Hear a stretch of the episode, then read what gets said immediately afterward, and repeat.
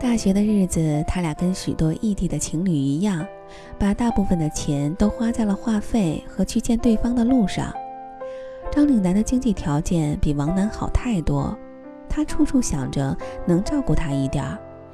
王楠呢也倔强，多受一点恩惠就如针毡在身。他挤出了课余所有的时间打零工，多攒点儿。张岭南要的只要他有，从来没有一个不字。张岭南也体谅他，从来没有许过他难以承受的愿望。张岭南想把所有情侣能做的事儿都做尽，想纹身，纹那种最 low 的彼此的名字。他带着王楠去见他所有的至亲朋友，想让所有人知道他们有了对方。他想把路都走绝，不留一点儿以后还会分开的念想。大三的下半学期，王楠发信息问我武汉好不好玩。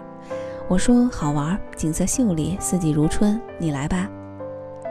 我把平时堆满行李的上铺收拾干净，从火车站接了王楠，我们又成了上下铺，一切像回到了几年前。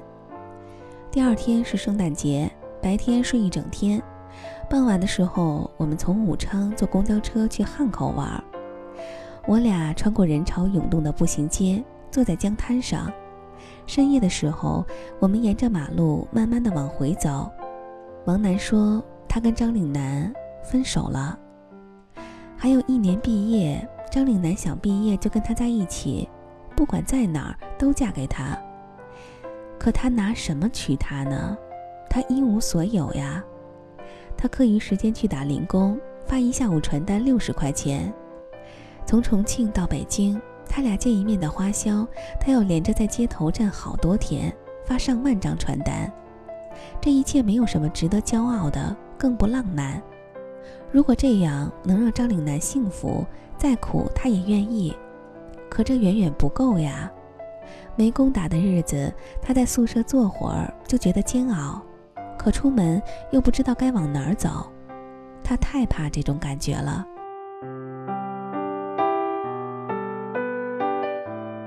他知道自己还有很长的路要走，这一路会很苦，很不体面。张岭南是他最亲近的人了，无论如何都愿意陪他一起，但他不愿，他不想让他看到自己狼狈的样子，不想让他有朝一日跟自己一起为难。他知道家里种的花生再好吃，也就吃个新鲜。如果不能让张岭南生活得很好，他就永远无法面对张岭南妈妈的眼睛，那是他的恩人。他更没有想过要从张岭南家里得到任何资助。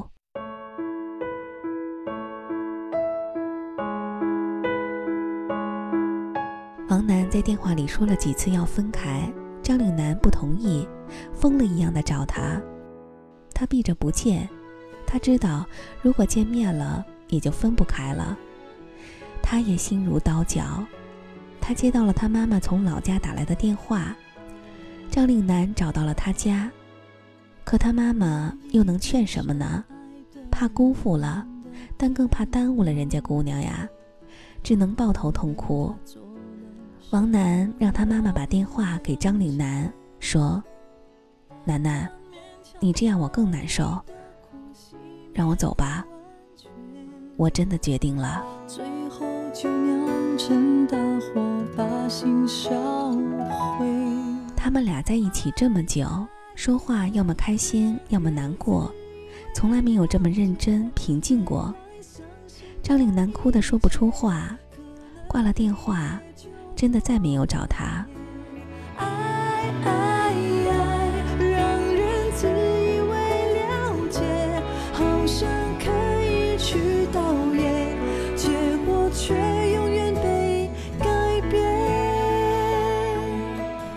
汉口到武昌，十多公里，我俩一直走到天亮。我的人慢慢疲惫，我总想确定我对他多真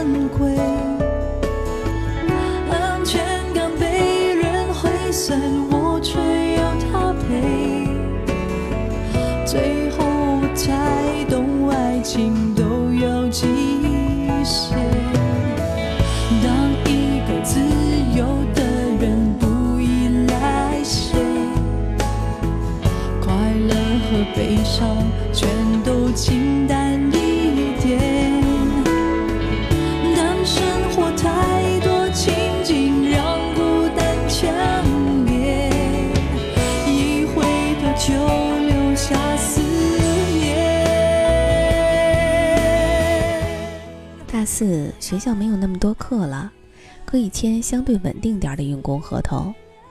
王楠就一直在烤肉店打工，把赚的每一分钱都存起来。他换了自己的所有联系方式，几乎断了跟全部朋友的往来。毕业后，王楠应聘到一家电梯公司做销售。这种只拿一点点底薪、全部靠业绩提成的工作，大家通常都当做学学经验，熬过应届生一年的跳板。只有他在认真做，他喜欢这种多劳多得、按劳分配的模式。他背着电脑资料，几天一个城市，天南地北的跑，从不觉得苦。有啥苦的？以前站街边发传单也苦，但现在有奔头了。一年多里，团队一半以上的单都是他一个人签的。正巧赶上青岛分公司缺人，算是个机会，但是没人想去。虽然大家在这儿也是飘着，但谁也不想再一次背井离乡。王楠愿意去，反正在哪儿都没家，飘到能挣更多的地方吧。电梯市场的竞争也很大。公司为了多卖一些，许多电梯装在新楼盘都分文未取，帮开发商垫资，等于先赊出去，房子卖掉了再收款。东西运过去拿到的只是一纸合约，他永远在签单催款，遇到问题又得到法院诉讼执行。他比大多数同龄人赚的都多了，能有啥特别的技巧呀？他说自己看到被绿色安全网包裹的工地，就条件反射的激动，想进去打开电脑推销电梯。他连年夜饭都是在火车上吃的，赶着去处理事故赔偿。青岛的房价不算很贵，他交了首付，也买了车。车上没有任何装饰，连个挂件都没，房子也是简装。他把父母接到身边，在外面算安了个家。虽然谈不上大富大贵，但总算能看到未来的路了，能够赚钱养活自己，养活家人了，能够养活张岭南了。他拨通了那个在心里念过无数次的电话号码，停机。他像个心虚的小偷，在互联网上搜索着张岭南留下的一切痕迹。分开后，张岭南毕业了。毕业照是在校门口拍的，他抱膝坐在草坪上。张岭南献血了，站在志愿者队伍里，眼神有些紧张，但很坚定。张岭南工作了，穿着朴素的工装，端庄的坐着，还挺像那么回事儿的。张岭南结婚了，挽着爱人的手。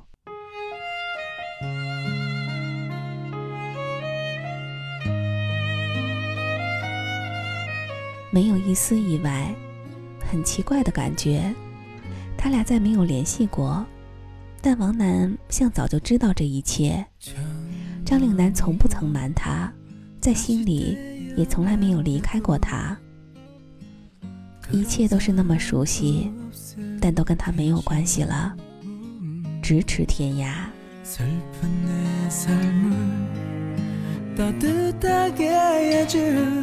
王楠照常工作，没有时间驻足在任何一种情绪里。生活如逆水行舟，他像只飞在海上的鸟，背后和身下都是苍茫的大海，只能不停地向前飞，不管对岸还有没有等待。日子虽然忙碌麻木，但很充实。曾经憧憬仰望的一切，得到后。也不过如此。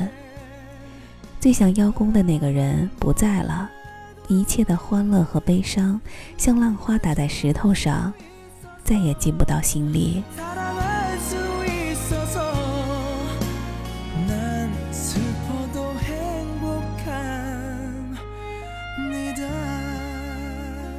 张岭南过得挺好的，他远远的看一眼就很满足，能感受他的幸福，跟他一起伤心快乐。分开并没有什么，时间没有尽头，大家总会在某个点重逢。现在不过是换了一种方式相处，他也挺好的，一切是自己选的。他说服了自己做很多事儿，但无法让自己。不难过。经济宽裕后，他也捐钱到山区助学，不多，每月汇点儿，力所能及。他说这是最有成就感的事儿，感觉自己不那么卑微渺小，出息了，都能帮别人了。钱虽然汇到了别处，但都像花在了自己的身上心里。每次回老家，他都去看我父母，带很多乱七八糟的好东西。推辞不掉，说上学的时候没少吃我家的饭，太受我爸妈的照顾了。分开这么久，他没有跟别人在一起过。他去了很多地方，有他俩以前去过的，也有没去过的，有的带着父母，有的独自。他自己去的那些地方，连张照片都没拍过，只是走走，看了很多陌生的风景。也见了不少人，但即使处在极致的繁华都市，也感到孤单。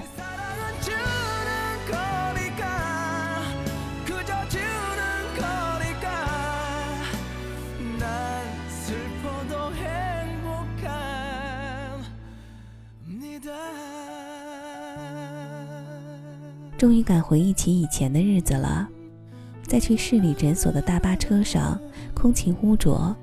他头晕又牙疼，但一切那么美好。张岭南在旁边握着他的手。现在他一个人走到哪儿，也只是个地方。他喜欢的，只是在远方，能牵着张岭南的手。他在网上看到一段话：养了十三年的乌龟，从不在我房间过夜。它喜欢潮湿黑暗的角落，但这几天他一直待在我的房间。我上床睡觉，他便爬过来，紧紧地挨着床沿儿。夜里，他来回走动的样子像极了人走路。我起身把他抱出去，清晨醒来，见他又爬回来了。我开玩笑低头说：“你找我有事儿啊？”今天，他安静地死去了。我难过是因为，他一直在和我说再见了，心酸了很久，终于知道自己在遗憾些什么。王楠觉得自己都不如那只乌龟，在一起那么久，到最后都没能跟张岭南好好道个别。我们上次见面是他带父母去香港，路过深圳。我说你不能总这么闷闷不乐的。他说好多了，会越来越好，肯定是要往前走的。活在回忆里太痛苦了。王楠说他去做过两次心理疏导，两个医生两种说法，一位说在这段感情里自私的是他。自卑是自私，脆弱也是。他固执的想给别人未必想要的生活，没有信任别人的爱。一别几年，杳无音信，女孩能有多少年用来等呢？最终的这一切，他保护了自己，也只感动了自己。他只取得了自己认为的所谓成功，但也许在张岭南眼里，能不离不弃、同甘共苦才是成功。别让他在最需要的时候找不到，才是成功。另外一位说，并不怪他，他们都没有错，只是在那个时候不太适合。他并没有独断什么，每个选择冥冥中都受着他的引导，他改变不了自己的性格，也说服不了自己不去悲凉心酸。带着压力的爱，并没有让他强大勇敢起来。他不可能永远踮着脚活，他有权让自己心里轻松些。我问他：“你觉得谁说的对？”他没说话。我又问：“遇到张岭南，后悔吗？”他说：“一点也不。你看我的牙，现在多整齐。”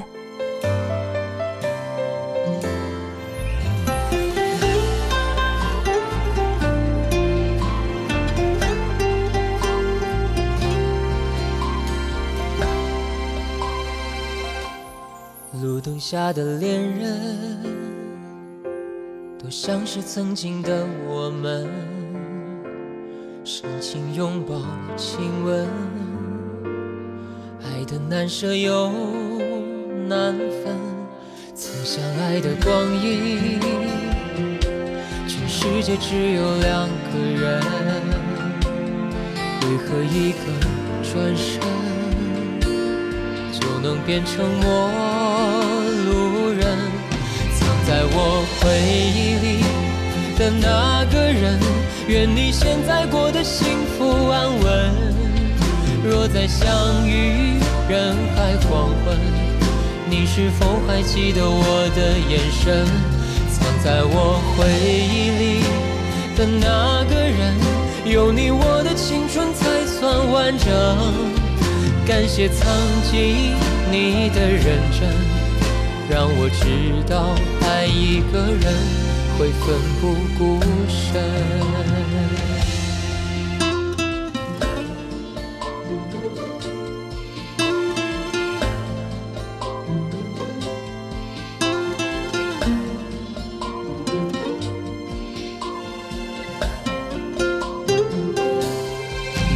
下的恋人，都像是曾经的我们。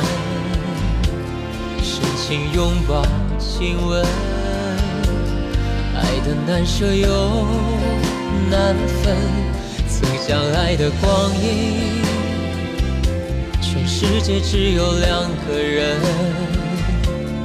为何一个转身就能变成陌路藏在我回忆里的那个人。愿你现在过得幸福安稳。若再相遇人海黄昏，你是否还记得我的眼神？藏在我回忆里的那个人，有你我的青春才算完整。感谢曾经你的认真，让我知道爱一个人。会奋不顾身，藏在我回忆里的那个人，愿你现在过得幸福安稳。若再相遇人海黄昏，你是否还记得我的眼神？藏在我回忆里的那